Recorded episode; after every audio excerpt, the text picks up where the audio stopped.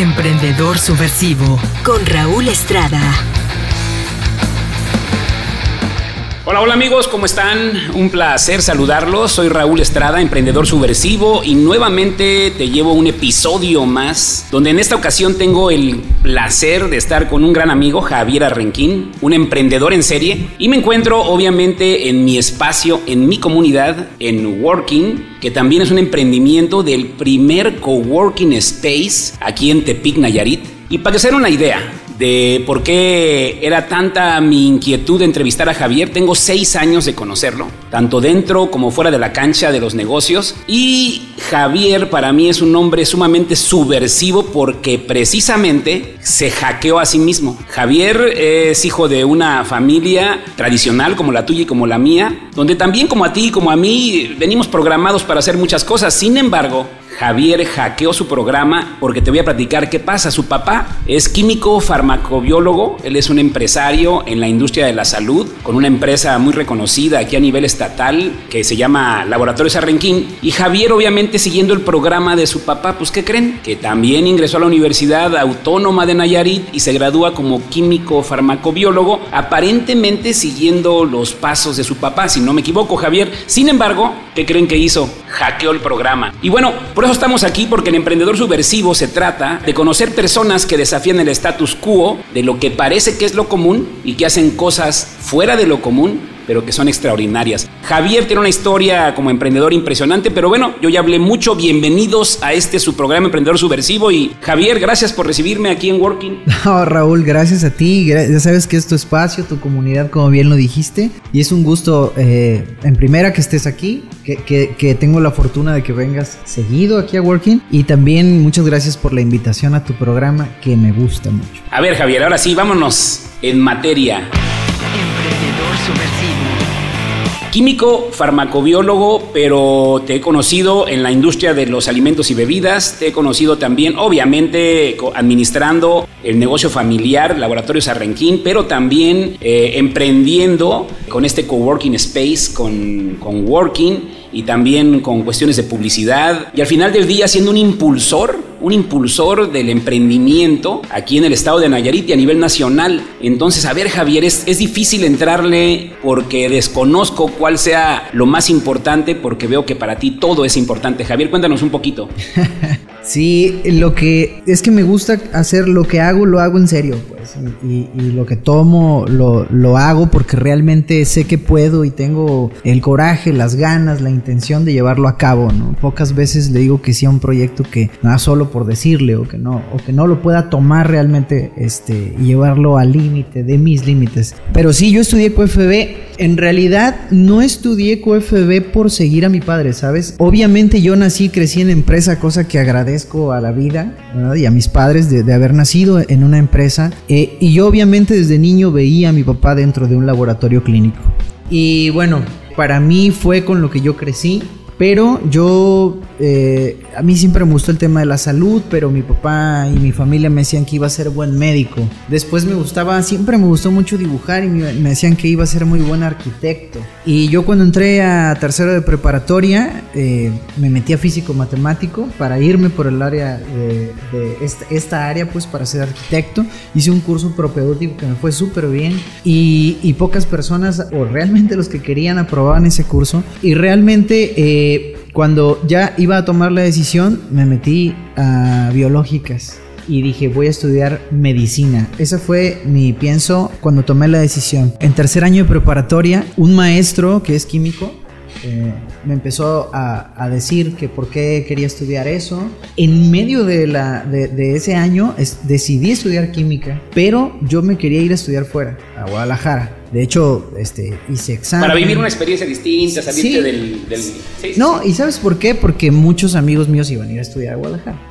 ¿Sabes? Y, este, y entonces decido, empiezo a ver trámites y todo. Y este mismo maestro que me convenció de haberme cambiado a, estudiar química, me dijo que para qué me quería ir, ¿no? Y él me hizo entender y me dijo que algo, una de las lecciones de vida que tengo, me dijo, eh, ¿tú crees que por ser hijo de quien eres vas a tener éxito en lo que vas a estudiar? No, me dijo, tú te lo tienes que ganar. Entonces, hay algo súper importante que tienes que entender, las relaciones que tú tengas es algo que te va a ayudar muchísimo en la vida. Entonces, si tú te vas y te pierdes cinco años y regresas ¿sí? a querer ejercer en un terreno que es de tu papá, en una empresa que es familiar, en realidad te vas a perder 5 años de algo que no sabes ni a qué vas a regresar. Puta, yo tenía 18 años y, y la neta haberme aventado ese tiro mental de decir, oye, o sea, ¿Qué, ¿Qué, me está queriendo decir este maestro? Fueron semanas de darle vueltas. Y al final decidí quedarme. Decidí quedarme y estudiar aquí en la UAM. Eh, fue un shock, un shock para mí entrar a la UAM. Este, su sufrí un bullying inverso siempre lo platico.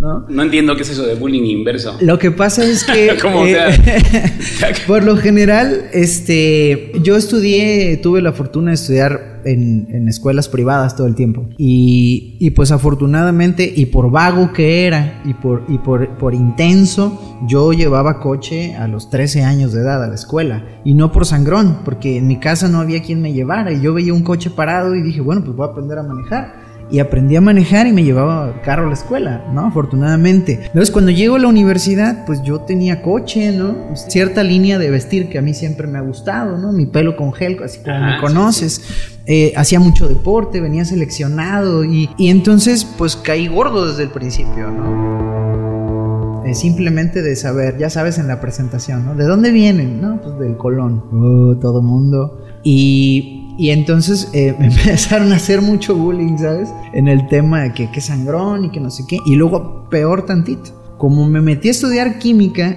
y mi papá era químico y tenía un laboratorio, puta madre, era como, puta, este güey ya tiene su vida hecha, ¿no? ¿Qué está haciendo aquí? Este nos está quitando espacio, ¿ya para qué estudia? Eh, sí, sí, ya la tiene hecha la vida, ¿no? Y, bueno, fue algo que viví, eh, sí me dolía al principio, pero eso me da más coraje, pero siempre lo canalizo como para decir, a ver, eh, siempre he padecido eso, ¿no? Muchas veces. ¿Y, y, cuál era tu expectativa, Javier? O sea, ya en aquel, eh, en aquel momento, bueno, 18 años de edad, a veces no sabemos ni qué queremos a esa edad. Sí. Pero ¿cuál era tu expectativa? O sea, ¿estabas realmente buscando hacer algo que dejara huella o definitivamente estabas siguiendo lo que sigue? Sí, no, fíjate que es muy interesante que me lo...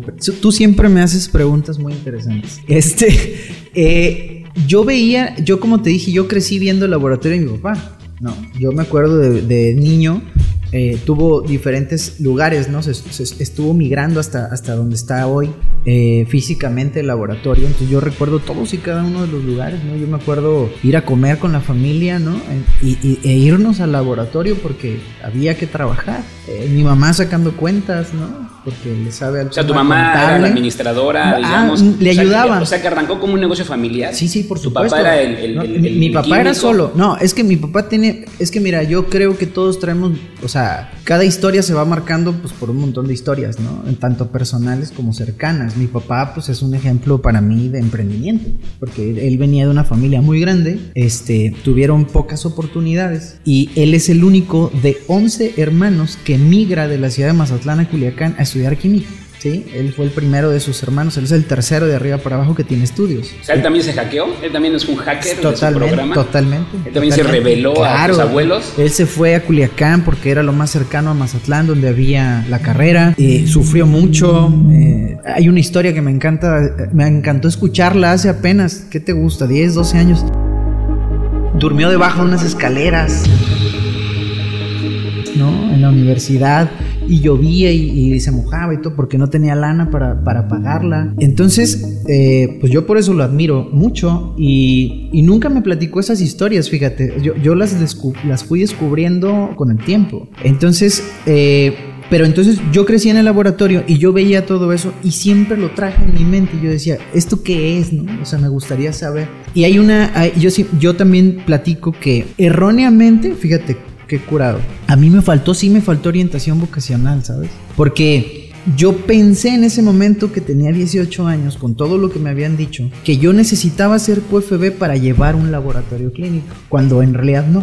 Pude haber estudiado otra cosa y administrar un laboratorio. ¿Qué fue lo único que pasó? Que me hice experto en el área clínica y además en el área administrativa dentro de un laboratorio. Entonces, 15 años ejercí esa carrera, eh, esa, esa profesión eh, desde el área administrativa dominando los temas técnicos. Entonces, por eso... Pero eso fue antes o después de terminar la carrera? No, durante. Yo incluso... O sea, tú estabas estudiando en la universidad, ya habías elegido, o sea, ya pasaste por físico matemático, sí. volvías a ver la medicina, etcétera. Sí. Sin embargo, mientras estudiabas, paralelamente también ya, ya trabajabas eh, o coadyuvabas iba, o ayudabas a, a... Iba al laboratorio, iba, iba... Pues porque no me gusta estar sin hacer nada. Entonces iba al laboratorio. De, en ese inter yo, primer año de la carrera, me fue excelentemente bien. Gracias a todo ya lo había visto en prepa. Entonces creyeron yo que era un genio. Y no, ya, ya lo había visto. Entonces me fue muy bien. De ahí me fui rankeando en la escuela. Esa historia que te digo que sufrí de bullying y todo eso, pues ya eh, me hice jefe de grupo a los seis meses. Al segundo año de la carrera, este, ya estaba yo jugando para ser presidente de la unidad académica. Bueno, la facultad en aquel entonces. En la grilla, en la, la grilla. Sí, sí, me gusta la organización. Me gusta el desmadre organizado. Eso. Entonces, yo tuve equipos deportivos ahí. Me metí hasta porras, ¿sabes? En la Ajá. porra de la universidad. Ganamos trofeos. Tengo un montón de anécdotas muy padres. Pero la, el área profesional, eh, yo empecé a tener ciertas bronquillas por mis ausencias a la escuela. Porque empecé a conducir eventos, cosa que es la, una de las mejores cosas que me pudieron pasar en la universidad. O sea, en, en la universidad, sí. hacer eventos te referías a participar a en... Conducirlos. A conducirlos como, como orador. Sí. O sea, sí, tú eras sí, el sí. Maestro de ceremonias que llamábamos así. Sí, al, y tengo... Eras el moderador que andaba ahí presentando, sí, haciendo desmadre. Y, te, y tengo una super anécdota de eso. O sea, yo, yo, a mí esto es mi... Esto que estamos haciendo ahorita, que estamos platicando tú y yo, el tener programas, el, el hablar en público, es algo que a mí me, me encanta y desde niño me ha gustado. O sea, gracias a Dios nunca tuve pánico escénico. Y el asunto de que yo me convirtiera tan apasionado de los micrófonos es un tema de que en una inauguración de un, de un torneo deportivo en la UAN, de una universidad, ¿no? que es el torneo deportivo más grande, eh, yo iba a participar jugando básquetbol y recuerdo que el evento no empezaba y no iniciaba. Y no iniciaba y no iniciaba. Entonces yo, ya, así como soy, fui y pregunté, ¿no? a los organizadores, oigan, porque yo los veía bien preocupados. Es que no llega el conductor del evento. Y yo, ah, ok, ¿quién es? Pues ya lo conocía, yo era fan de ese güey, ¿no? El Gary, que si nos está escuchando, eh, le mando un saludo. ¿Qué edad tenías, Carlos Javier? Garibaldi, eh, eh, 19. 19 años. 19 años, en segundo de la carrera estaba. Y, y resulta que, pues no llegó. Y todo el mundo estaba preocupadísimo, la organización, porque no empezaba el evento, porque no había quien. Entonces yo eh, les dije, oigan, pues ¿qué hay que hacer? ¿No? o sea, me ignoraban, ¿no? Hasta que yo ya le dije a alguien ahí cercano a, a la organización, le dije, a ver, traen un problema, eh, yo me lo aviento, déjenme conducir. Y me dijeron, ¿tienes experiencia? Le dije, a ver, yo creo que eso es lo que menos importa ahorita, ¿no? A alguien le van a mentar la madre y yo me estoy poniendo de, de pechito. De, de, pechito. De pechito, o sea. Para que ustedes salgan de la bronca y si todo sale mal, que digan que fui yo. Total que me dan la oportunidad, ¿sabes? Me dieron un guion ahí, ahí, por, por, primera vez tuve un guion en mis manos, ¿no? Un guion así. Y yo les dije, no, es que esto no, no puedo yo leerlo. Yo sé perfectamente cómo se llama el rector, sé perfectamente cómo se llama su esposa, el presidente, todo el mundo que está ahí sentado, yo sé cómo se llama. No, no me lo den porque me voy a poner nervioso, porque no sé leer un guion. Nada más denme los puntos clave. Pues así me la aventé, Raúl. La inauguración del torneo universitario deportivo más importante totalmente lo improvisé. ¿Y qué crees? Me fue poca madre. Me fue súper bien. Hice dinámicas, me puse a hacer concursos. Todo el mundo estaba divertido. La parte protocolaria no falló absolutamente nada. Los honores a la bandera, la presentación de los equipos, de las autoridades. Fue tan natural, Raúl. Yo me sentí tan bien que cuando terminó el evento, puta, fue como, oye, eh, ¿qué vas a hacer mañana, no? y yo, ¿por qué? Es que tenemos otro evento. Y dije, ok. Y por amor al arte empecé a, a, conducir eventos dentro de la universidad. Y digo que es una de las mejores anécdotas porque, o de las mejores cosas que pude haber hecho, porque no tienes idea, bueno, sí la tienes, tú sí, porque sabes muy bien de esto, pero ¿cuánta, ¿a cuántas personas conocí? ¿Cuántas? No, olvídate, yo iba a to de todo el estado, estamos hablando de todo el estado, porque la UAN tiene presencia en todo el estado. Llegué a conducir eventos en casi todas las preparatorias de los estados. Incluso el, el certamen Nuestra Belleza Universidad, que es el de belleza más grande de la UAN, la primera vez que se televisó en vivo en un sistema que se llamó RTN, que, que, que bueno, Antonio Tello, que hoy tiene un canal muy, muy grande. Él era el director de, de, de, ahí cuando empezó. Sí, exactamente. Eh, ah, fue, se transmitió en vivo, Raúl. Y entonces me hablaron para conducirlo. Entonces yo estuve en televisión estatal en vivo conduciendo en nuestra belleza universidad. Fue, fue mi primer acercamiento en el tema de televisión, en donde estaba Antonio Tello ahí y él era el que decía, corte. Y, yo bien alucinado, yo siempre escuchaba que en la televisión decían, vamos a un corte comercial y me regañaban cada que hacía eso porque me decían, es que aquí no hay comerciales. O sea, está pagado por el gobierno, ¿no? O sea, no hay patrocinadores. Pero era, era el rush de, de, ver las cámaras, Raúl. O sea, eh, fue una experiencia muy padre. Me tocó inaugurar el estadio de béisbol, narrándolo. Tengo una super anécdota que más de uno probablemente se acuerdan que... Tú sabes que en la séptima... ¿Narrando béisbol? Sí. O sea, narrando un partido de béisbol así de que... Por supuesto. A mí me encanta el béisbol. Yo jugué béisbol desde niño. Este, estuve en muchos equipos de béisbol, de hecho tuvimos un equipo de béisbol en el laboratorio. Y todo esto que te estoy hablando es mi etapa universitaria. O sea, yo en la universidad... Pero todavía no había, o sea, pero todavía en ese momento estabas jugando con la vida, todavía no había así como que, exacto. ay, güey, yo quiero, puta, quiero ser como Raúl Velasco, quiero llevarme nada. No, no, no. O sea, todavía, tú estabas en la universidad divirtiéndote y sacándole el mayor provecho a tus habilidades y exacto. talentos y ya. Y experimentando, Raúl, y, y, y, y tomando las oportunidades que se me iban dando, ¿sabes? Porque yo sabía dentro de mi inconsciencia de joven, como te comento, siempre hubo una parte que decía, a ver, esto se va a terminar en algún momento. A esto tú vas a llegar a una etapa en la que ya tienes que decidir de qué vas a vivir o qué vas a hacer. Eso me llevó, después de que te dije que por todas esas actividades que te estoy platicando, empecé a tener problemas en mi escuela, por faltas. Pero el tema es que llegaba a hacer examen y me iba súper bien. Entonces no faltaban los compañeros que se quejaban porque decían, güey, este güey ni viene, siempre está echando desmadre, está haciendo deporte, va y viene. Y le va bien en la escuela, ¿sabes? Esa gente que no tiene vida. Sí, sí, sí, les caga un poquito. Exacto. Y tú dices, puta, pues pónganse a jalar, güey. O sea, si tú vienes todos los pinches días y, y te llega, llega el momento del examen y no alarmas, pues el que se tiene que replantear qué chingados está haciendo eres tú, no yo. Y el tema es que empezaron a incidir mucho y empecé a tener broncas en mi escuela. Muchas broncas. ¿En qué semestre estabas, Javier? En cuarto semestre, en segundo año. Ah, seguías en segundo año. Sí, sí, sí. No, no, es que yo viví mi, mi primero y mi segundo año súper intenso en la universidad. O sea, te digo que me hice, eh, tenía equipos, participé en porras, fuimos campeones de muchas cosas, hicimos básquetbol, olvídate, y empecé a conducir eventos. Entonces yo viví un rush muy fuerte esos dos años. Pero empecé a tener broncas. Y, y, como no me gustan los, o sea, no me gustan los problemas porque me conozco. Sé que soy muy intenso también. Entonces, no es que los evite, pero sí trato como de, me anticipo y digo, aquí va a haber pedo.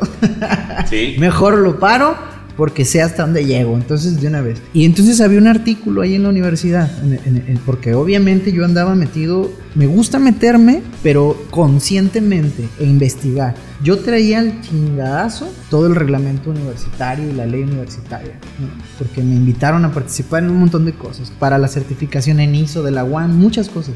Y había un artículo donde decía que te podías dar de baja temporal sin que te afectara en la escuela. Y, creo que en mi escuela ni sabían que existía eso.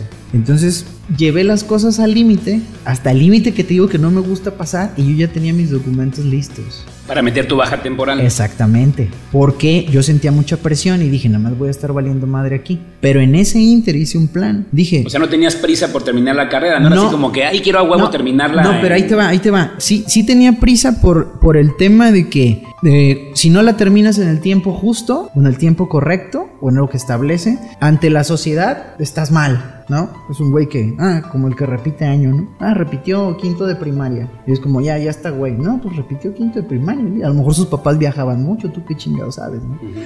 Entonces yo sí quería terminarla en el tiempo que era, pero con esas broncas no, porque dije, aquí me van a afectar por todos lados. Entonces yo dije, si me doy de baja es el momento justo para entonces meterme a trabajar al laboratorio y entonces darme cuenta si realmente voy a querer hacer eso toda mi vida. O sea, y mato dos pájaros de un ahí, tiro, ¿no? O sea, ahí en ese momento ya empezabas tú a reflexionar ¿será que esto, o sea, ya, o sea, ya, ya llegó ese pensamiento? Sí, sí, porque... Y, y entonces ya en segundo año te fuiste a- ya a trabajar de lleno. terminé segundo año. Terminaste segundo año. ¿Y Sí. en tu tercer año o ya no hubo No, tercer ya no, ya no. ¿Metiste la licencia? Metí la baja temporal. ¿Tu baja temporal? Sí. O sea, metiste ahí un, un rato de Sí. break con la, con la autónoma. Exacto, exacto. Y te fuiste a chambear con tu papá Sí. y con la familia, a entender el proceso de negocio. Es correcto. Sí. Es correcto. Chingona experiencia también. No mames, olvídate. O sea, Tu papá como jefe y como jefe, como, como papá y jefe, chingón. difícil, difícil. No, no, no, por, por eso me encanta y por eso lo quiero, porque fue, o sea, no, no, Fue, no. tu, fue, no- tu, fue tu maestrazo, fue tu. ese vato- este, ese ahorita que vato- está de moda el Cobra Kai, fue tu. Ándale, tu mi sensei, mi sensei. tu sensei. Ese vato me dio todo, pero no me regaló ni madre. No sé si me explico lo Así que son los papás, así son los papás. Exactamente. Así son los Entonces, papás. claro. Y me dio todo, me dio todo, todo, todo. Pero no me regaló nada. O sea, en, en el laboratorio me costó, me costó, todo me costó. O sea, eh, ganarme el respeto de, de los químicos, ¿no? Este, de mi, mi espacio, mi lugar, incluso con los demás. Ahí es cuando me dejo crecer la barba. Ajá. A ver, de mayor. A huevo, porque yo iba a todos lados con los médicos, hospitales y todo, y me veían. Y este qué chingados hacía aquí. para empezar, el, hijo de. Y, y desde ahí es un pedo, ¿no? Porque es el hijo de. Y luego ya. Si eres el hijo de recién, pues estás medio güey, te tienes que ganar el lugar. Entonces era el hijo de. Y luego yo llegaba a mis 20 años, más o menos, 19, 20 años, y me veía como de pinches 16, 15 años. Pues obviamente no me tomaban en serio. Dije, pues tengo que hacer algo. Y ahí fue cuando me dejé medio crecer la barba. Este. eh, ahí como, como se podía, ¿no? Primero de candado y la madre. Me quité los lentes porque usaba lentes, me puse lentes de contacto. Este, yo quería verme mayor, pues yo tenía que hacerlo para que me tuvieran más, más, este, me tomaran más en serio. Y esa etapa de dos años fue muy padre porque a mí me permitió experimentar lo que era estar dentro de la empresa familiar. ¿Dos años? Dos años. O sea, tu baja temporal Sí. se prolongó a dos años. Sí, te voy a decir por qué. O sea, Porque- digamos que de los 20 a los 22 estuviste ahí Sí. metido en, Sí. en el laboratorio Jarrenquín. Sí, sí, sí. Qué chingón. Sí, muy poca gente sabe eso, pero eh, lo he dicho, lo he hecho públicamente. Oye, pero, qué padre les vale para- madre. para la gente que, para, para la gente que nos escucha, Javier, eso es muy importante. Sí. Yo platico a menudo con mi hija, pareciera que llevan prisa de acabar la chingada carrera. Le digo, ¿qué prisa tienen? Exacto. Mi hija me dice, oye papá, ahorita que está la pandemia, con mi- no quiero meter carga de materias. Y le hago, ¿por qué quieres meter carga de materias? Agárratelas de pechito ahorita, estamos en la casa.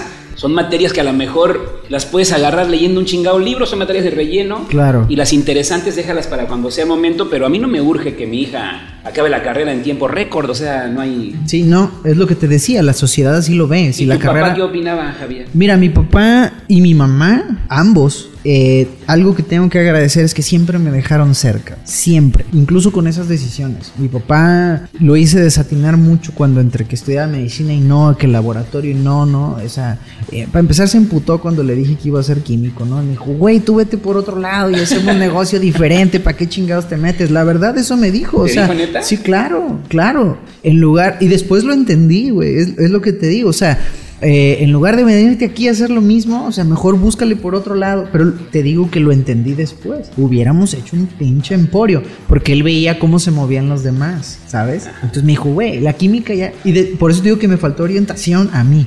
O sea, ya tienes el chingado laboratorio, ya tiene prestigio, ya tenemos clientes, tu papá es el químico, tú haz otra cosa que tenga que ver con esto y entonces abarcamos dos cosas diferentes. Al final el laboratorio va a ser para ti. Y lo digo entre comillas, para quien nos está escuchando, estoy poniendo comillas No, no, no. al aire. Realmente así se piensa. Porque eso todo dicen en- los papás. Es que en los negocios así se piensa. Sí, sí, sí, sí. Hasta en las plazas de los trabajadores dicen, mi plaza es para Ah, mi hijo. Hasta sí. se heredan las plazas que ni son tuyas, son del Estado. Oye, pues cuanti más si tú eres empresario, es obvio, salvo que alguien me lleve la contraria, que cuando se muera don Carlos Slim, no me va a dejar su pinche negocio a mí. No, pues Yo no. porque chingado, se lo va a dejar a alguno de sus hijos. Claro, exactamente. Y, y esa, es, esa es la idea siempre, ¿no? Y sobre todo en las empresas familiares, ¿no? Eh, y bueno, e- ese era el plan, ¿no? Ese era el tema. En esos dos años que me di de baja temporal, eh, todo mundo juraba que no iba a regresar a la escuela. Incluso mi papá. Me decía, güey, ya estás trabajando, ya estás ganando, ya estás aprendiendo cómo está el business. Es tu negocio a futuro, ¿no? Eh, y, y pues te está gustando. Entonces no vas a regresar. En mi escuela me decían, güey, este güey no va a regresar. O sea, ya está. Lo que quería ya lo logró antes de tiempo. Meterse a su negocio. Que se lo heredaran, ¿no? Ese, ese era el tema siempre. Este cabrón ya para qué estudia, no va a regresar. Le hace haber cagado a muchísimos, ¿no? Yo, no, imagínate, imagínate. Yo, sabes, que siempre dije que iban a ser dos años, pero no me gusta adelantar mucho mis planes. Sí los platico, pero no los adelanto. Entonces yo dije, un año. Pero yo, yo ya sabía que iban a ser dos. Yo sabía que era un año de diagnóstico. O sea, siempre pensaste en regresar a terminar ese pendiente. o sea, nunca estuvo en tu mente decir, ni madre, yo no voy a acabar la carrera. Cuando tomé la decisión, yo solo en mi mente dije, van a ser dos años. Un año de diagnóstico, otro año para empezar a actuar dentro de tu mismo negocio, ver si te gusta. Regresas y terminas, cabrón. ¿Sabes? Está chido. Y ahí está y hasta por escrito lo tengo. Entonces, eh, yo, yo, a mí me gusta, eh, pues, semblantear a la raza, ¿no? O sea, siendo, siendo estudiante que metes esa, esa, em, esa licencia. Sí, digo, no sé si se pueda ahora, para quien me está escuchando, investigue bien. Y si no, pues tómensela, o sea, tómense la licencia, a lo mejor no existe, pero te la puedes tomar, o sea, sí, sí, yo creo que sí se debe poder. Claro, por supuesto puede. Yo me tomé una licencia como de 10 años y no hay pedo. Exacto. Entonces, este, eh, el tema está, Javier, en que ahí te vas a conocer la vida desde un punto de vista, desde la independencia de tu papá, ¿no? Porque al final del día tu papá como empresario eh, de la salud, pues tú sabes que un empresario no le regala nada, a un empresario no, se le regala absolutamente nada.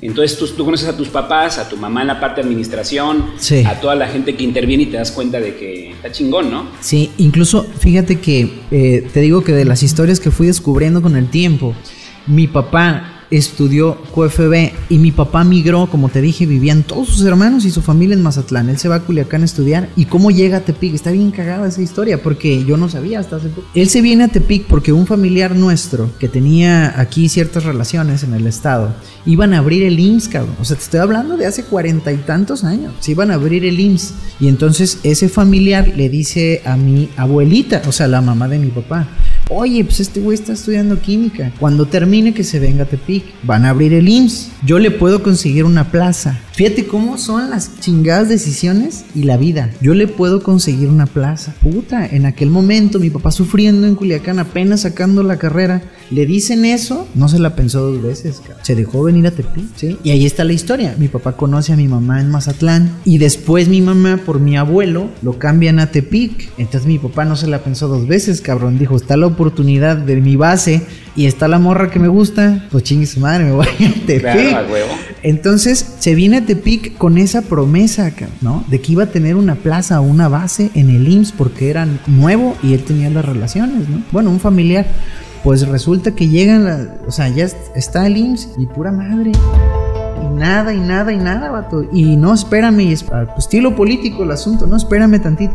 Y mi papá dijo, no, pues, ¿qué me espero, cabrón? O sea, ya tengo tiempo aquí y no pasa nada. Entonces, él dice, pues le voy a buscar por mi cuenta. Y en un laboratorio privado de un químico que en aquel tiempo pues, ya tenía su laboratorio, se mete. es lo que yo siempre les dije en el laboratorio a mucha gente que entraba, ¿no? Porque yo sabía esa historia. Cuando la supe, yo no la transmitía como que era mi papá. Yo les platicaba una historia al aire, ¿no? Porque luego sabes que casi siempre las historias de éxito luego empiezan con una historia media triste y, y luego la convierten en algo súper chingón, ¿no? Ese storytelling que se hace, a veces provocado y a veces inventado pero a veces es real. Yo no lo platicaba que era mi papá porque luego iban a decir, ah, este güey nomás nos quiere convencer, Y yo, mi papá se metió a perrearle a ese laboratorio. O sea, él... a tomar muestras, a empezar así desde... Mames, lloviendo 24 horas, iba y venía. Pero él se hizo un plan. Ahí es cuando tú, yo por ejemplo, esa vez que dije dos años eh, la carrera, no sabía esta historia, o sea que yo me iba a salir, no sabía esta historia y él se dijo que iba a estar dos años trabajando en ese laboratorio, iba a ahorrar todo lo que pudiera e iba a poner su propio laboratorio. Eso fue lo que él pensó cuando se metió ahí. Se encontró que era un área de oportunidad buena y que él tenía el conocimiento para hacerlo y lo demás pues no sabía, pero iba a ver cómo chingar le hacía. Exacto. Porque el tema está en que nunca sabemos qué es lo que nos separa, nos separa el destino, ¿no? No somos pinches brujos nadie. Así es. ¿Y, qué crees que pasó? Dos años le chingó, le perreó, aprendió todo lo que pudo, juntó su lana, compró sus propios aparatos chiquitos y su microscopio, la madre, y puso su primer laboratorio. Estoy hablando de hace 40 45 años. 45 años. Más o menos. De trayectoria ya como, como un químico independiente totalmente. Yo lo admiro mucho y a las personas que dicen, voy a estudiar tal cosa, tal vez desde niños lo buscan, lo estudian, lo ejercen y viven felices de eso, mi respeto. Yo, neta, que qué chingo. Mi papá es, un, es uno de ellos. O sea, él estudió eso, lo ejerció, todo el tiempo lo ejerció y lo ejerce hasta la fecha. Ese vato diario se levanta a trabajar a su labor. Y yo admiro mucho eso. Pero como tú dices, a mí en lo personal, la vida me abrió un abanico muy amplio de posibilidades y yo empecé a tomar mis propias decisiones. Uy, qué chingón, Javier. Amigos, miren, estamos llegando a la primera parte de esta entrevista que por lo que veo, yo creo que esto da tema para un par de episodios del Emprendedor Subversivo. Y bueno, vámonos a una pausa y ahorita regresamos con Javier para regresar y platicar de su regreso a la universidad y qué pasó después de que acabó con su titulote. ¿Te gustaría ser podcaster o impactar más con tu podcast? En Intermedia Audio Producción ponemos la magia. Profesionales en producción de podcast. Contáctanos al 311-909-5942 o al correo intermedia.audio arroba gmail.com. Emprendedor Subversivo.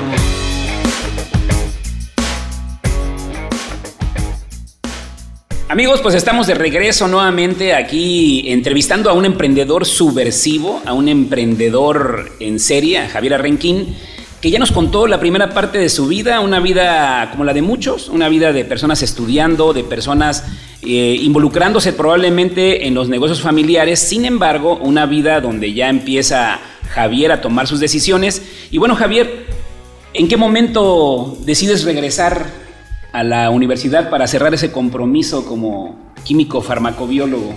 Sí, yo eh, agoté el tiempo. Yo me propuse, te digo, dos años y dije, un año va a ser de diagnóstico y el otro año ya vas a empezar como a ver qué vas a hacer por ti y por el laboratorio, porque esa era la idea, ¿no? Entrar y hacerlo crecer, no nada más llegar y, ah, mi papá hizo esto y es como, ya no hago nada, ¿no? Al contrario, yo, yo, yo quería diagnosticar y, y, hacerme un reto y hacerle un reto a la empresa. Entonces, así fue. Un año estuve ahí como que aprendiendo, hice guardias, iba a tomas en las noches, ¿no? Me quedaba de guardias, etcétera, Desarmaba equipos, armaba equipos. Este, hablo de técnicamente equipos, eh, la parte del hardware de los equipos. Me metí en todas las áreas, ¿no?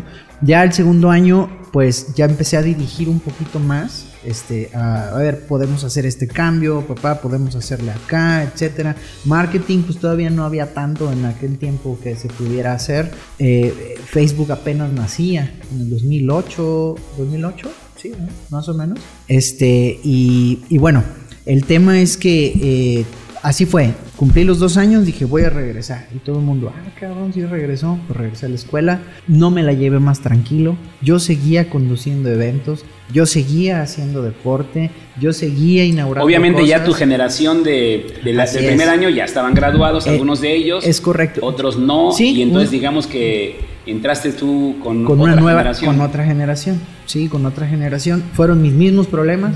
Ahí fue cuando me di cuenta y dije, güey, no es la generación, son las personas. Todo mundo lo mismo. ¿Para qué se mete a estudiar si ya tiene laboratorio? Exactamente lo mismo. Ahí fue cuando entendí y me relajé y dije, güey, a la chingada, o sea, tú cumple tu compromiso y se acabó porque tú tienes un plan mayor. Y yo armé, yo sabía que iba a salir, como fuera.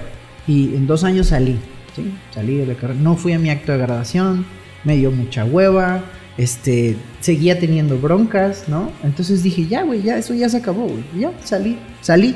Para mí, haber salido de la universidad fue como, eh, a ver, se, se terminó una fiesta. Estaba O sea, muy a toda era, madre. Era un paso obligado, era, Sí. era, era algo así como que tengo este compromiso, debo cumplirlo. Claro. Eh, no lo prolongaste, no. sencillamente decir, ya terminé esta parte. Y, y créeme que yo estaba muy a gusto en la universidad, ¿eh? O sea, yo... sí, porque obviamente como eres muy sociable, No, pues hay no, un fui, chingo de fui- gente. fui consejero universitario, después se abrió el espectro y ya conducía eventos para rectoría, eventos que eran regionales, venía gente de Colima, Michoacán, ¿no? Ol- olvídate, o sea, yo eh, era una influencia dentro de la universidad. Y eso a mí me encantaba, pero siempre fui muy responsable con eso. Por eso me siguieron invitando. Incluso un año después de haber salido de la universidad, yo seguía conduciendo eventos. en Ok. Pero cuando a ver, yo te gradúas salgo- entonces, acabas sí. la universidad, Sí. te gradúas. Sí, salgo de la universidad y me regreso al laboratorio. Ok. Listo, ya, se acabó la universidad. Yo me regreso al laboratorio y me regreso porque había hecho un plan para el laboratorio. Mismo que fui platicando con mi papá. Y era crear el primer laboratorio de biología molecular en el estado de Nayarit. Ese diagnóstico que yo hice estando ahí cuando me di de baja, me di cuenta que gran parte de los estudios moleculares se- o, o- o muy sofisticados, por así decirlo, se enviaban a Ciudad de México y a Guadalajara. De hecho, hasta la fecha muchos Oye, Javier, laboratorios... perdona mi pinche ignorancia, Sí. pero no tengo ni idea qué es un pinche laboratorio de estudio molecular. Ahorita estamos pasando por un problema mundial. La pandemia que- COVID-19. Exacto, que el diagnóstico se hace por biología molecular. ¿Sí? Hay dos pruebas distintas. La prueba rápida, que pues, no, es, no es que no sea confiable, pero simplemente te dice, ah, pues tú viste o tienes. Pero la prueba molecular te dice si en ese momento tienes o no tienes. La diferencia es que ahí detectas ¿sí? el antígeno, es decir, te vas directamente al virus, no a tus eh, respuesta inmunológica, que esa es la prueba rápida, ¿no? Digo, y disculpen las madres técnicas, pero creo que es importante Sí, a huevo, ¿no? comentarlo. Pues hasta- Pero fíjate, te estoy hablando de pruebas moleculares, era el año 2005, Raúl, hace 15 años. Cuando yo dije eso, todo el mundo, menos mi papá, me dijo, güey, estás bien loco, güey, estás bien mal, porque los únicos termocicladores, porque así se llaman, los aparatos que hacen que repliquen el ADN o el RNA, en este caso de los virus, eh, se llaman termocicladores. Entonces, los únicos termocicladores que habían estaban en la UAN y era de los investigadores. Entonces, cuando tú estudiabas, ver el termociclador y que te dejaran tocarlo era como, Ay, no, mames, Eso un orgasmo. Como tocar un pinche Ferrari así. Sí, sí, sí, sí. era como puta el privilegio, porque nada más ellos los movían, aparte los reactivos carísimos. Olvídate, era, era de investigación, no de diagnóstico. Yo quería hacerlo de diagnóstico, al alcance de la ciudadanía, de los médicos. No, no, fue una cosa bien complicada, pero ¿qué crees? Lo hicimos, cabrón. Se hizo el primer laboratorio de diagnóstico molecular privado en el estado. A tal grado que invité a un doctor en ciencias recién salido de Francia, mexicano, este, a que se viniera a Tepic. Y se vino por el proyecto. Tuvimos equipos únicos en el noroeste del país, con marcas internacionales. Fue una cosa, fue la primera vez que por mi, con mi- a mi propio nombre pedí, me acuerdo era un millón de pesos al Banco del Bajío. No, no mames, fue una cosa increíble. O sea, tu papá confiaba en ti. ¿Estás de Totalmente, totalmente. Era mutuo, ¿sabes? Era mutuo, eso era lo chingón. O sea, que era mutuo. Y él me siguió en esa locura. Porque hubo doctores, cabrón, que yo se los agradezco. Que me han, al- ojalá lo escucharan. Estúpidos, güey. Imbéciles, idiotas, cabrón. Este, limitados. Que me, que me dijeron, yo jamás te voy a mandar un paciente porque tú traes unas pruebas tan avanzadas que para empezar parecen de ciencia ficción, decían los idiotas y ahí estaba la literatura. Pero me decían, si yo te mando a hacer esa prueba, que en aquel tiempo costaba 2.500 una prueba de, para virus de papiloma humano de alto riesgo, lo único que estoy haciendo es mandándote al paciente que tú le digas que lo que yo creo que es virus de papiloma humano no es, tú vas a cobrar 2.500 pesos y tú vas a evitar que yo la opere por 15 mil pesos. Ching. Eso me dijeron, un cabrón. Me dio tanto coraje, Raúl, pero a la vez le agradecí y dije, güey, este cabrón no es el común denominador. No todos los doctores piensan así, pero una gran mayoría puede que lo piensen y no se atrevan a decirlo. Claro. Y ahí es donde me di cuenta Es que la enfermedad es negocio, güey. no, totalmente, no, no, y, y este, y es un muy buen negocio, ¿no? Pero eh, hay- debe de haber mucha ética de por medio. Claro, muchísima. Entonces, nosotros esas pruebas, imagínate, nos mandaban más, más muestras de Puerto Vallarta, de Culiacán, de Mazatlán. Yo fui a dar pláticas hacia allá y fuimos a que de aquí mismo de Tepic. Y por decirte un ejemplo, porque también tratamos de hacer, bueno, hicimos, pero no las llevamos a cabo al, al público en general, como hubiéramos querido, pruebas de histocompatibilidad para trasplantes, para que los trasplantes se hicieran 100% nayaritas. Y olvídate, eh, Raúl, muchísimas pruebas que... que siempre que innovando, dejar- Javier. Siempre Sí, buscando sí. estar a la vanguardia. vanguardia de, de- de hacia dónde va el pedo, Sí. en este caso de- del laboratorio, Ajá. qué están haciendo los más cabrones a nivel nacional, a nivel mundial y tratar de replicarlo a nivel estatal. Porque, Sí. eso- por- porque, porque la innovación eso se trata, no se trata Sí. de inventar el hilo negro, Así sino es. de, de- de estar a la vanguardia, ¿no? Y lo que más quería era que dejáramos ser dependientes. Es lo que le decía mi papá. Es que no tenemos que estar dependiendo de Ciudad de México, de Guadalajara. ¿Por qué tenemos que estar dependiendo? ¿Por qué no nos convertimos en autosuficientes? ¿Quién dice que no lo podemos hacer? Y me siguió en esa locura, lo hicimos. Y te puedo decir que hasta el día de hoy mi papá sigue siendo perito en pruebas de paternidad para el Tribunal Superior de Justicia. Esa fue de las cosas que nos ganamos por hacer las pruebas. ¿sí? Las pruebas moleculares se siguen haciendo y por ahí incluso nos asociamos con otros laboratorios de otras partes de la República, muy al norte, casi en Estados Unidos, y, y se hacen pruebas de ese tipo este, desde el 2000, del año 2005. Nosotros como laboratorio hacemos pruebas moleculares cuando otros laboratorios, ahorita es como, hacemos pruebas moleculares. Y dices tú, qué chingón, o sea, cuando te tiraron de loco y a lo mejor la historia no recuerda eso, pero todos los doctores de aquí, de Nayarit y de Tepic, se acuerdan perfectamente. O sea que batallar contra los haters es una pinche constante en Ah, el no mames, emprendedor. no mames, no mames, es, es sí, pero lo chingón es cuando te das cuenta que hay personas que realmente no tienen vida acá y que solo están viendo las de los demás y no se ponen a hacer las cosas Sí, ellos están- y nada más están viendo a ver Están cómo chingan. chingando nada más la borrega. A ver, Javier, yo te conozco a ti hace seis años, Javier. Sí. Este, te conozco con un proyecto que me encantó. Este, no sé si puede decirlo, sí lo puedo decir, ¿verdad? Aquí. Sí, claro que sí. Te conocí cuando tenías un restaurante bar que se llamaba Volta. Puta, vuelta. Sí, hace seis años. Este, Sí. fui para allá en varias ocasiones como tu cliente. Sí. Pero todavía no éramos tan amigos y empecé a seguirte porque yo decía, ay, qué chistoso, este cuate es químico farmacobiólogo, eh, todavía estabas a lo mejor involucrado en el laboratorio. Mm, Entonces yo, yo, yo totalmente. como que, yo solo como que decía, mira, este güey trabaja en un laboratorio, pero también tiene un bar, o sea, es químico para la diversión también. De hecho, tú me echabas carrilla y me decías, cabrón, eh, este, tú, tú los pones bien pedos en un bar, los enfermas y los mandas a hacer estudios al día siguiente. Sí, entonces, este, pero, pero ahí estabas, Javier, ¿sí? Sí. Y, y luego estabas en un proceso porque eh, cambiaste el giro de ese restaurante. Sí. Y en ese inter, si mal no recuerdo, Javier, es cuando tomas la decisión, que yo creo que ha sido difícil en tu vida, eh, de, de separarte de Laboratorios Arrenquín. Mm. Una, una- una decisión de huevos, ¿eh? No cualquiera, ¿por qué? Porque, pues porque puede herir muchas susceptibilidades y puede, puede, no sé, es como, hijo de la chingada, no sé si esté bien decirlo, porque ya eras muy, muy independiente, muy sociable, muy emprendedor, muy innovador, pero sin embargo estabas ya así como que, como que saltando al vacío, ¿no? Sí. ¿No fue algo así, más o menos, Javier? Sí, sí, y, te- y tengo que nada más regresar un poquito a esa historia de la biología molecular porque así como hubo muchos médicos que te digo que, que, que de plano no iban a, a aceptar el avance, hubo otros tantos que lo veían con agrado y pocos eran tenían la humildad de decir es que no le entiendo, es que necesito actualizarme, ¿sí? Y entonces lo retomo porque en el laboratorio surgió un movimiento interno en donde hubo médicos que se prestaron a actualizaciones, empezamos a hacer cursos internos, empezamos a, a- culturizar y a educar a, un- a- una gran parte de la población, incluyendo personas. Y ahí descubrí otra parte, que eran los cursos, las conferencias, etcétera. Y me fue gustando también esa parte, ¿no? De la parte profesional. Entonces, con todo eso que fui aprendiendo, como tú bien dices, llegó un punto en el que mi papá siempre se había querido diversificar, pero nunca le había hecho jalón a nadie de su familia. Él siempre había querido tener un restaurante. Mi hermano propone un bar. Mi hermano es un almanaque para la música. Entonces dijo, "Es- va a ser un bar así. Nos fuimos por un bar súper alternativo en el año 2013, que tampoco existían ese tipo de bares acá. Y, y bueno, mi papá dijo, "O yo le entro. Mi hermano hizo parte del modelo, este, bueno, más bien del plan, y yo hice parte del modelo.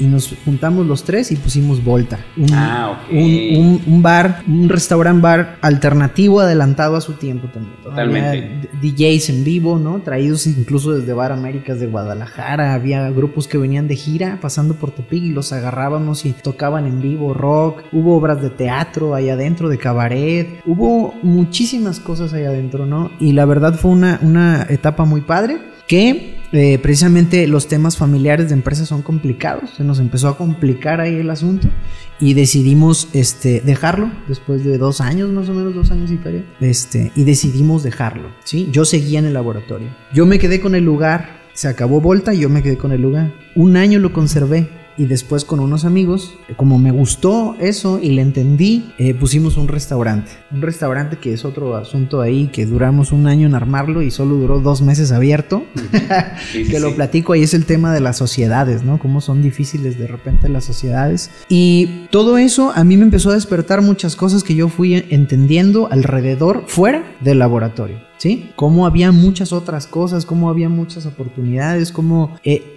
había cosas que podíamos incluso hacer diferente dentro del mismo laboratorio, pero ahí es donde chocas de pronto, ¿no? Con la manera de que es que así se ha hecho siempre. Y aunque hemos intentado o hemos hecho cosas tan innovadoras como la biología molecular que se mantiene hasta el momento, hay otra parte complicada que es eh, la sucesión, ¿no? El tema de es que hasta aquí llegan mis decisiones y es que para la chinga está toda madre que vayas haciendo punta, pero ya cuando llegamos al asunto de tomar decisiones y es como espérate tantito. Entonces esos eh, pinches frenones que tenía me- a mí me, ah, me chingaban mucho, ¿no? Me chingaban mucho.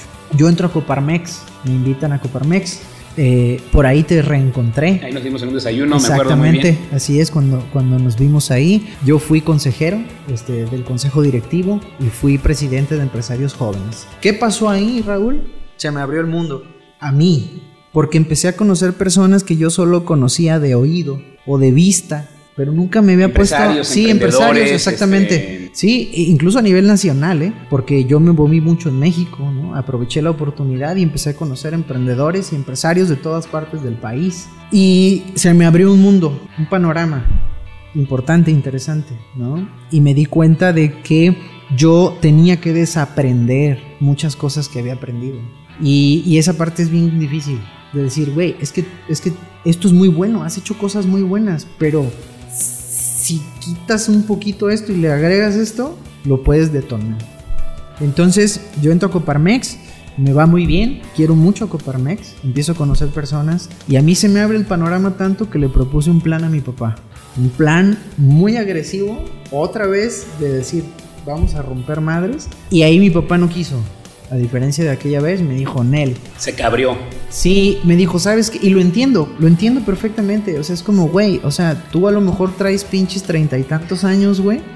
Este, yo ya no mames, o sea, incluso ya te chingaste mucha parte de mi dinero en tus pinches ideas, ¿no? Me has ayudado a ganar también dinero, pero prefiero no arriesgarlo en esta ocasión. Y lo entiendes, porque son decisiones, así son los negocios, ¿no? Y, y ahí fue cuando, lo recuerdo perfectamente, fue un 17 de febrero en el Real de Don Juan del 2017. Y le dije, papá, es que yo necesito hacer eso, quiero hacer eso porque quiero hacer otras cosas.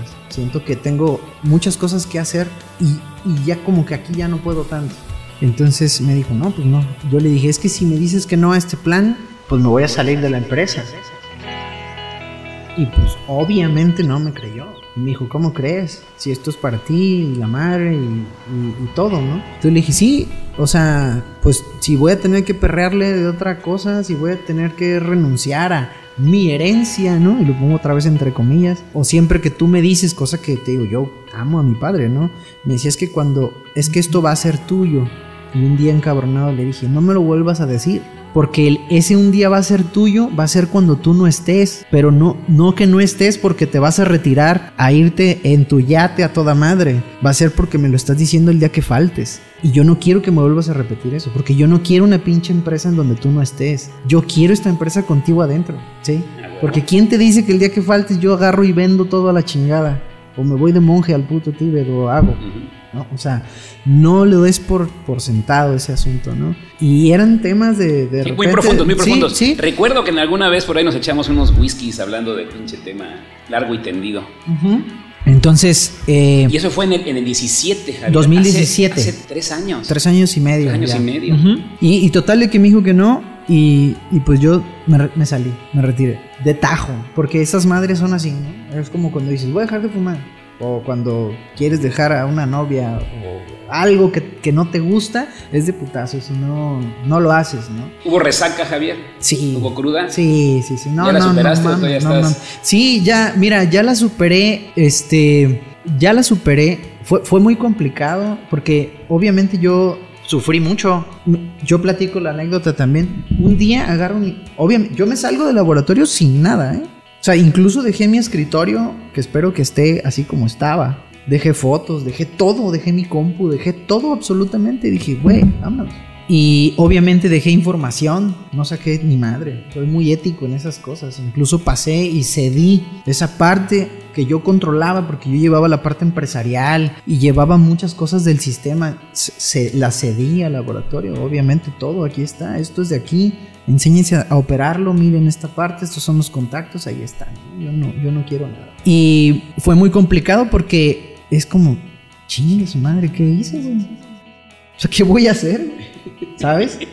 ¿Qué voy a hacer? Yo participaba ya con, con mi novia, teníamos una, una empresa que habíamos iniciado este, por ahí tomado de una empresa familiar que ella tenía, etcétera, que es Speira Spa Médico, pero apenas como que estaba afianzándose, ¿no? Después de ya varios años, Eh, pero todavía no me daba a mí como para vivir de ahí. Y entonces yo no tenía nada, nada, literalmente nada, ¿no? Yo venía de un divorcio, hay una, hay una laguna ahí que no platicamos de un tema que, que, que me hizo perder todo en, en el año 2010. por ahí, Caíste en la 2011. casilla de divorcio. 2011 también, exactamente. Cuando Este, juegas Cash Flow en el juego de Robert Kiyosaki, caes Ajá. en divorcio, te despelucan peor que a pinche pollo del pechugón. yo tuve eso en el año 2010, 2011. Pero bueno, y entonces, eh, un día, después de que yo me salgo y digo, ya, cabrón, es- o sea, ya, ¿qué vas a hacer? Agarro mi teléfono, marco y me dice una grabación. Ya ves que siempre conocemos la de, no sé, este, el número que usted marcó está suspendido o, o está ocupado. Era una grabación que en mi vida había escuchado y me decía, este número del que intenta usted marcar no existe. Del que intenta marcar, yo mames, pues aquí lo tengo, es mi teléfono. Güey, me di cuenta, fue, fue una gran experiencia. Yo trabajaba y me ganaba lo que, lo que, o sea, le chingaba para ganarme lo que ganaba. No me lo regalaba, mi madre, como te dije, no me regaló nunca nada. Pero me di cuenta que ni el chingado teléfono pagaba yo. Aunque era una prestación de la empresa, pero era de la empresa. Entonces de repente darme cuenta que ni un número de teléfono era mío, mío, mío, realmente mío. Eso, eso, aunque suene muy bobo, fue un madrazo así de, güey, ya déjate de mamadas, cabrón. O sea, necesitas hacer tus propias cosas, tuyas, que no le debas a nadie nada, ¿sí? Uy, está cabrón eso, Es Javier. muy difícil, Raúl, muy difícil. Y, y ahí fue cuando dije, güey, pues si ya te vas a romper la madre y si ya estás pasando hambre, si te estás viendo qué pedo, pues ponte a armar algo que realmente te guste un chingo. Y no andes inventando ni madre. Mucha gente me dijo, güey, hay que poner un laboratorio. Raza que tenía varo me decía, güey, tienes 15 años de experiencia en esta madre, güey. Tú hiciste esto, esto y esto. Vamos poniendo un laboratorio. Y dije, no, sería un hijo de la chingada si lo hago ahorita, ahorita. Porque yo algún día voy a tener mi laboratorio. Eso, eso te lo digo de una vez. Algún día tendré mi laboratorio. En pura madre voy a hacer estudios yo, porque de eso estoy hasta la madre. ¿ah? ujú. Este, pero voy a tener mi laboratorio, eso es un hecho. Pero no en ese momento. No podía hacerle eso a mi familia, no podía hacerle eso a mi No, no, jefe, no, no, güey. no es lo correcto, ¿no? No, por supuesto que no.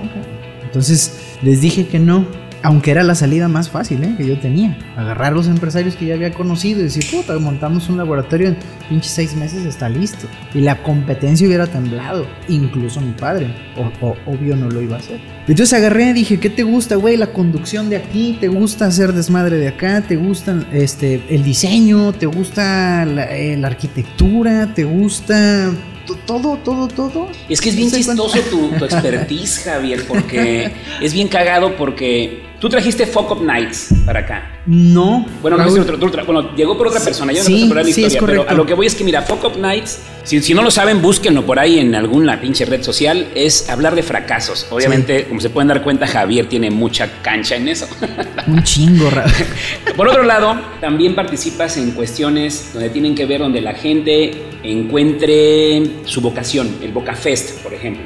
Eh, me invitó Raúl Chávez. así Sí, es. entonces. Este, Carlos eh, Chávez, perdón. Entonces, por un lado, tú hablas de, del Boca Fest, donde tú inspiras también a los chavos a que puedan encontrar, en base a tu experiencia, que le den al clavo a lo que chingados quieren estudiar para que no pierdan el tiempo. Sí, mira, Bocafest, nada más, perdón que te interrumpa, Bocafest es de Carlos Chávez. O sea, tú, tú viste que yo hice mucho desmadre con Bocafest porque él me invitó a participar y desde este espacio que estamos ahorita lo ayudamos a desarrollar este el segundo Bocafest. Claro. Muy fuerte. Claro, ¿no? claro. Y a mí me encanta ese tema porque como te lo comenté, a mí me hizo falta orientación vocacional. Exactamente. Entonces, por eso cuando vi ese en- proyecto dije, no mames, es- es- esto va a ayudar a muchos jóvenes. Quiere decir que aunque, aunque, aunque te hackeaste en tu programa y estás violentando el programa que te dieron tus papás, no quiere decir que, que los chavos sigan estudiando, que se sigan preparando, pero Ah. que lo hagan con una con más conciencia, ¿no? Sí, y que les guste, que realmente lo que están estudiando les guste.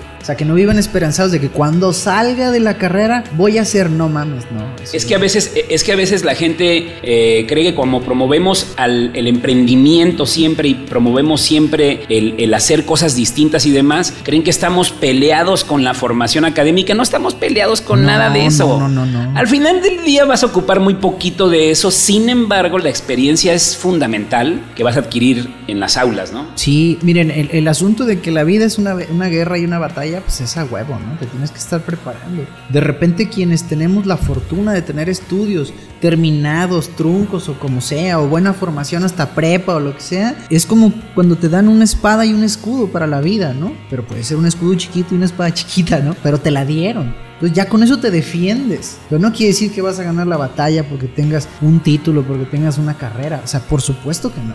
De hecho, digo, a, diferencia de la- las personas que crean que cuando hablamos de emprendimiento, que se pone tanto de moda, es el tema de dejen sus, sus carreras y pónganse para nada. O sea, de hecho, por ejemplo, Raúl no deja de estudiar todos los chingados días de su vida. O sea, es una persona que lee mucho, nos ponemos a platicar incansablemente porque todos los días estamos viendo qué aprendemos, ¿no? A lo mejor no es la universidad en el pinche sistema que te va a llevar hasta que dentro de seis meses, un año o dos, sepas hacer esta madre. No, mejor vámoslo estudiando en un pinche día o en dos días cómo hacemos esta madre. ¿Lo sabes hacer? No, yo tampoco, a la chingada. Mejor que lo haga quien sabe. Nosotros qué sabemos hacer, qué podemos hacer. Entonces, eso es lo que realmente promovemos, no el que dejen la escuela. No, jamás. Nada, jamás. Es un error. Pues qué interesante, Javier, conocer esas partes que soy bien honesto a todos mis escuchas, a todos mis subversivos. Este, yo no conocía esta historia a profundidad de Javier, muy interesante, porque al final del día todo se basa en decisiones. Todo tiene que ver con tus chingadas decisiones. Pero ojo, decidir en, en- en decidir hacer o no hacer no está el secreto. Una vez que decides, ahora sí hay que accionar. Porque hay gente que decide hacer cosas, pero nomás lo decide a lo pendejo y no hace nada. Aquí el tema es que tú decidiste, Javier. Sí. Tú, tú reconociste que estabas en un pedo, que como tú dijiste que sonó muy cabrón, lo digo, soy honesto, de que, ah, cabrón, no tengo nada. Así es. Así es. Y han pasado tres años y medio de eso. Sí. Y hoy veo a un Javier, pues. Mm, Yo te admiro mucho, Javier. Veo todo lo que has hecho con, con- con tus emprendimientos, con la seriedad que le pones a todo lo que haces. Pero también reconozco que le chingas desde que amanece hasta que se acaba el día y que, eres un hombre muy enfocado y muy disciplinado. Entonces, cuéntanos un poquito más, Javier, pero regresando de esta pausa en esta segunda parte del programa para que nos platique Javier, ok, ya vimos la introducción, cómo, cómo empieza a tejerse la vida de un emprendedor, de un empresario, cómo son los desenlaces cuando tenemos que tomar decisiones y obviamente no puede platicar Javier todo el espectro de lo que, de lo que sucedió paralelamente a lo que nos está platicando. ¿Qué pasó? De hace tres años y medio para acá, que tienen a Javier neta con una pinche cara de felicidad que ustedes no me dejarán mentir. Si algo tiene Javier es que es una gente que disfruta y ama lo que hace. Por eso estamos aquí. Emprendedor subversivo. Espera el próximo viernes la segunda parte de esta extraordinaria entrevista.